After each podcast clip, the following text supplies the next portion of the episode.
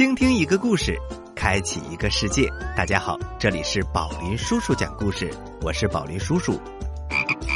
大家好，我是小青蛙呱呱。各位大朋友，各位小朋友们，今天呢，我们将继续为大家播讲孔母颜征在的故事。让我们一起来听一听，颜征在是如何教育他的宝宝的。吃葡萄不吐葡萄皮，不吃葡萄倒吐葡萄皮。好故事快到我的筐里来！哎呀，故事装的太满了。故事一箩筐，越听越聪明。孔母颜征在，第三十一集。作者：叶长强，执笔：林峰，由红旗出版社出版。播讲：宝林叔叔，哈哈老师。在《论语》中。有一幕充满诗意的美丽画面。一次，孔子和子路、曾点、冉有、公西华几个学生在一起，很得意的席地而坐，轻松的聊天。这也是孔子经常采用的一种教学方式，不拘时间、地点、形式。孔子让子路和冉点、公西华几个人围着自己而坐。让曾点在外围鼓瑟，作为音乐的背景。孔子让每个人谈论自己的志向，大家都讲了一遍，只有曾点正在专心的鼓瑟。于是孔子吩咐他，可以停止鼓瑟了，然后问他：“那么你呢？你的志向是什么？”曾点放下瑟。恭恭敬敬的说：“我希望在暮春三月，春光将近的时候，穿着春装，和五六个小童一起到沂水里去洗澡，然后在五云台上吹吹风，一起唱着歌回家。”孔子听了，立即点头表示赞同。我和你的志向一样啊。他所赞同的，就是曾点那种明快欢乐的生命态度。这种明快欢乐的生命和生活态度，就是颜征在所教给儿子的最宝贵的东西。今天很多人提起颜征在，还会有一个误解：他的一生应该是一个悲剧的一生吧？嫁给一个比自己大五十岁的丈夫。然后丈夫早早去世，一个人带着孩子，又没有家族的依靠，在却里独自过活，她的一生一定充满了劳苦和艰辛，坎坷和磨砺，应该很不快乐吧？持有这种看法的人还为数不少，但是我们要说，恰恰相反，颜征在的一生非常的快乐。她是一个有着独立精神和意志，渴望追求崇高和自由自在精神生活的不凡女性。她选择舒良和作为自己的丈夫，不是出于无奈，而是一种主动的选择。她和舒良和一起度过的岁月，一起拥有的共同回忆，已经足以令她感到幸福和满足。后来。他一个人带着小孔丘迁居阙里，尽管生活是艰苦了一些，可是他见小孔丘如此乖巧、聪慧伶俐，如此懂事，他只有幸福、满足和感激。他充满了快乐，而且是洋溢到了外表的。他不但感染了儿子，也感染了周围的人。快乐是人的天性。是生命对我们本真的要求。快乐不是建立在物质基础上的，这与心灵有关。快乐也是分等级的，物质的丰富可以满足一部分快乐需求，精神的满足会使得快乐更加丰盈而持久，而更高级的快乐，则是来自于灵性的提升。我们有很多父母教育孩子，只关心孩子的衣食住行，关心孩子的智力成长，却忽略了孩子的灵性成长。灵性不像欲望、智力那么清晰可见，但是灵性的成长也可以叫做心智的成熟，的确是孩子成长中不可或缺，甚至最重要的部分。关于灵性成长，不是一个一蹴而就的过程，需要慢慢滋养，而最好的滋养品就是音乐。通过音乐。能够让人的心灵调整到和周围环境和谐一体的平衡状态，等于是心灵的健康体操。这天，严征在又完成了一批缝补活，这活是季孙氏府上老夫人太江夫人的。这个太江夫人虽然身份高贵，儿子是齐国的三桓之首。可他却生活简朴，喜欢劳动，即使是快六十岁的人了，还亲自缝补衣服，纺织不辍。但因为近来眼睛老花了，才将一些活拿到外面去找人做。他要求很高，因此找来找去，最后只有颜征做的活让老人家感到满意，提出来一定要亲自见一见颜征在。颜征在正好想领着儿子到季孙氏府上见识一下，就带着孔丘一起去了。这时候的季孙氏宗主是季文子的儿子季孙秀。季孙秀是个野心勃勃的家伙，不但削弱王室，而且打击异己。原来三家并治，但是他通过联合叔孙氏打压孟孙氏，很快季孙氏一家独大，其他两家唯唯诺诺而已。也因此，尽管在王宫之旁，季孙秀还是大兴土木，盖起了一座豪华的王府。府上一应装饰无不美轮美奂，单从外表上，气象已经盖过王宫。这天，孔丘跟着母亲来到季孙氏府上，穿堂过户，来到老夫人住处。严征在给老夫人磕了头。太江夫人见他眉目端正，心灵手巧，欢喜不已，拉着他的手问这问那。正好孔丘在旁边主动上来给老夫人磕头。听说这个孩子就是鲁国一代名将叔良和的后人，老夫人连忙将孔丘拉起来。孩子几岁了？嗯，六岁了。六岁就长成这么大的个子。怪不得人家说将门虎子，将来一定和你爹一样是个了不起的勇士呢。不，我才不要像我爹一样，将来只是做个武士，我要做圣贤的。孔丘脱口而出：“哦，小娃子岁数不大，口气倒不小。我来问你，你知道怎么才能做圣贤吗？”我当然知道啊。要做圣贤，你就要学礼，不知礼，无以为力嘛。那你知道什么是礼啊？太江夫人以为他不过是小孩子随口一说而已。好了，各位听众朋友们，孔母颜征在的故事，我们暂时收听到这里，稍事休息，一会儿我们接着来讲这个故事。朋友们。待会儿见。故事太好听了，我没听够怎么办？别着急，休息一下。宝林叔叔讲故事，马上回来。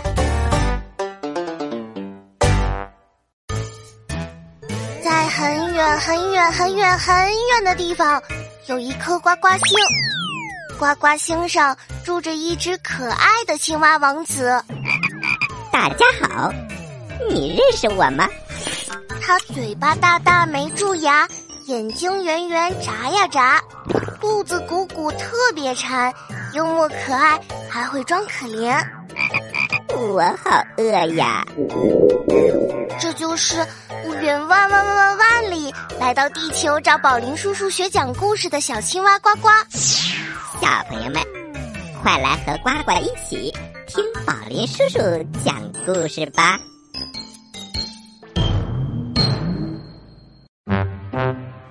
嘘，小朋友们，安静了，准备听宝林叔叔讲故事了。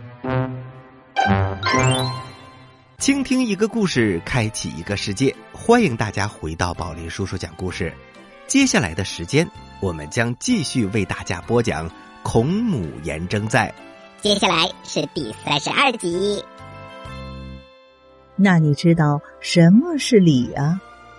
太江夫人以为他不过是小孩子随口一说而已。很简单呀，我们每个人虽然都拥有一个相同的生命，但是却不是生而为人。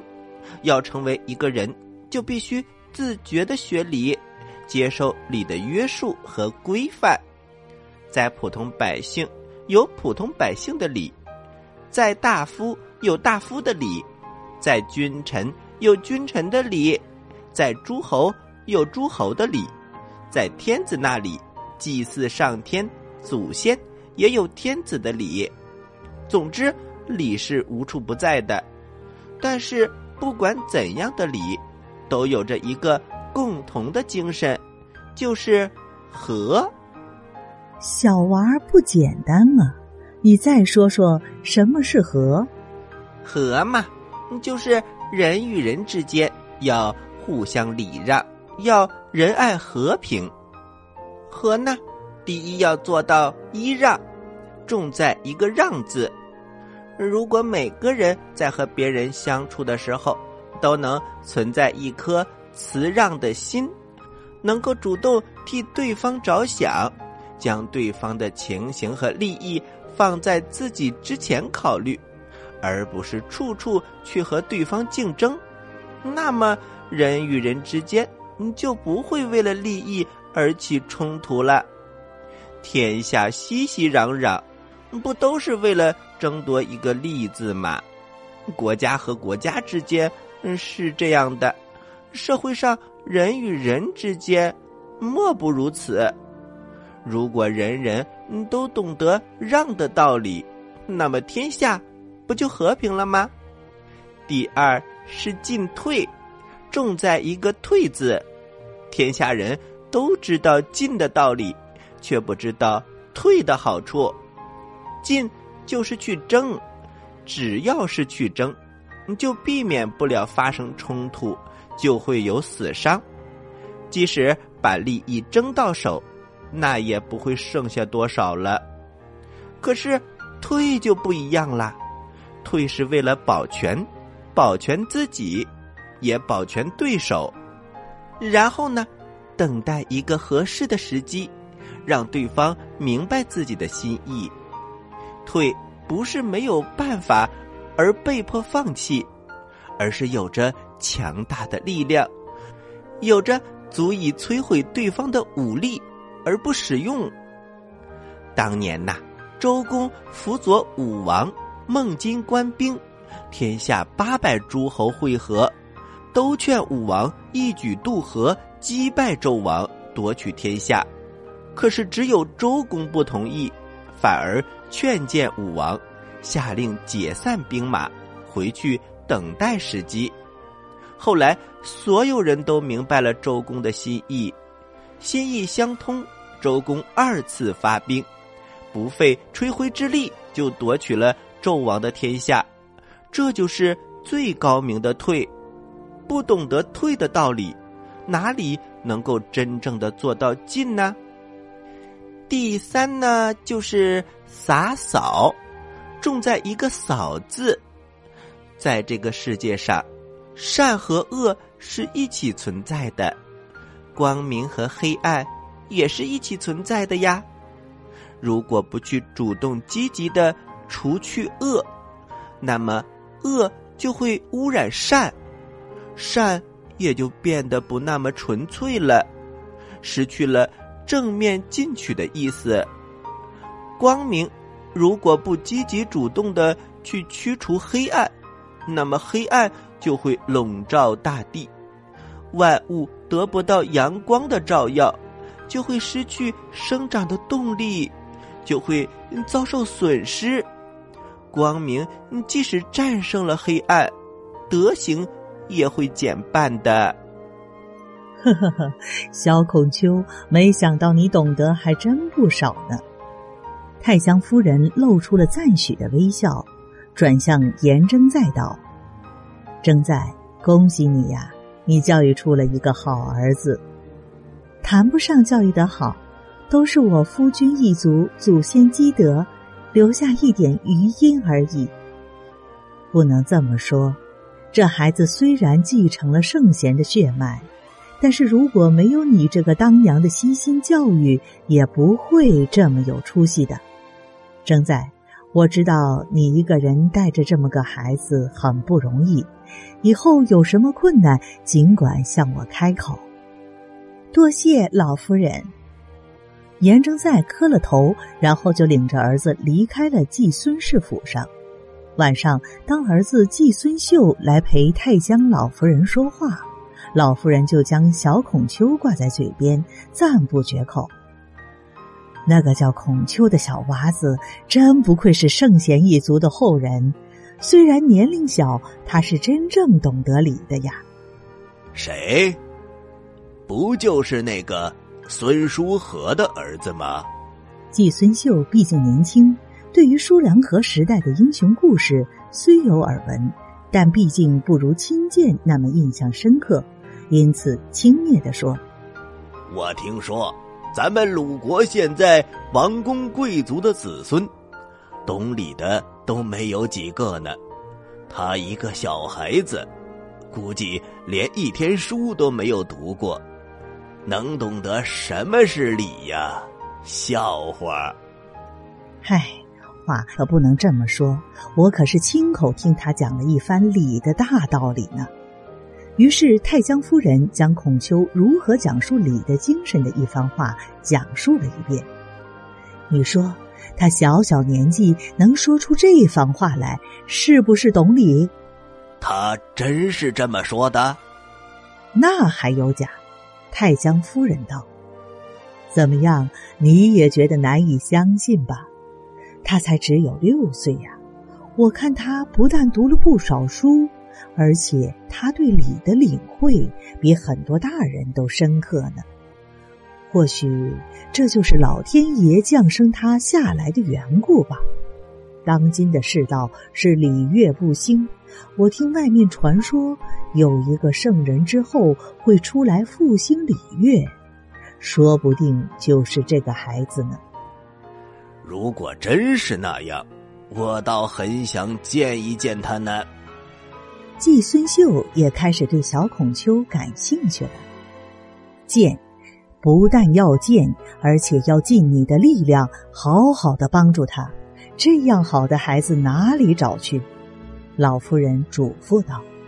听了母亲一番话，季孙秀暗暗打定主意，一定要见一见孔丘是何等人才。几天之后的一个早上。严征在刚起身，在打扫院子，外面响起了敲门声。严征在过去开了门，一看来人，竟然是季孙氏府上的车夫，还赶来了季孙氏的大车。请问有事吗？呃，是这样，我们大人要见一见您儿子，呃，这不，让我驾着他的车子来接了。我儿子。哪个儿子？是皮儿还是秋儿呀？当然是小孔丘呀！赶车人道：“你都不知道，老夫人天天念叨，将小孔丘都吹到天上去了。我家大人说什么都不信，一定要当面试试他的才华。”哎呀，这……哎呀，什么这个那个的，快叫令公子出来吧！我们大人已经等着了，快点吧。于是颜征在不敢怠慢，立即给孔丘换上一身新衣服，洗了两把脸就出来了。上了车子，车子也不去季孙氏府上，而是一路直奔太庙。咦，不是去季孙大人府上吗？不，呃，大人不在家里，而是在太庙等着呢。车子来到太庙，大门早已打开。季孙秀和一众家臣已经在院子里谈笑等候了。颜征在和孔丘被领到季孙秀跟前，给季孙秀行了礼。季孙秀打量着孔丘：“你就是小孔丘？”“嗯，是我呀。”“听说你年纪不大，对于礼却懂得不少，是真的吗？”“嗯，这句话就奇怪了，大人，懂不懂得礼，应该和年龄大小。”没有关系吧？孔丘道：“我听我娘说，有一种神兽叫做麒麟，从一生下来就懂得仁义，虫蚁不履，采草不折。嗯，这是天地自然生成的理。既然天地自然中存在着理，那么我们每个人的生命都是天地自然的一部分，自然。”也带着理的种子来到这个世上，嗯，只不过呢，有的人将其早早的发掘出来，灌溉发芽，嗯，使得其茁壮成长；而有的人浑浑噩噩，一生携带着宝贵的礼的种子，而不自知罢了。哦，想不到你对礼还有这么独特的认识。看来你对自己很有信心了。季孙秀赞许的点了点头。好吧，你跟我来，我倒要看看你懂得多少。他在前面率先走进了大殿，众人跟在后面走进去，看他如何烤小孔丘。小孔丘也跟进去，只见季孙秀指着一个盛放五谷杂粮的礼器问道。知道这是什么吗？知道，嗯，这叫做斧。孔丘对这些礼器早已烂熟于胸，脱口而出：“将五谷杂粮放在里面，是象征咱们鲁国的粮食丰足。用丰足的粮食做成精美的饭食，奉献给上天，遵循着必丰、必成、必敬的原则。”这样，上天就会感知到，就会降下祝福。嗯，这是祭祀和宴享的第一件隆重的礼器。哦，好小子，不简单呐！季孙氏一愣，没有想到他会对这件礼器这么了解。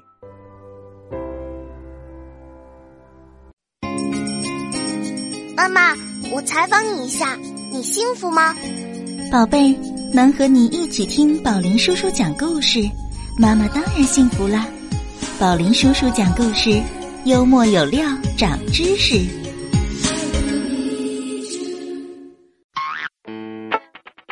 喜欢我们的故事，请关注我们的微信公众平台“宝林叔叔讲故事”，故事多多，互动多多，赶快关注吧！小朋友们。我在这里等着你哟。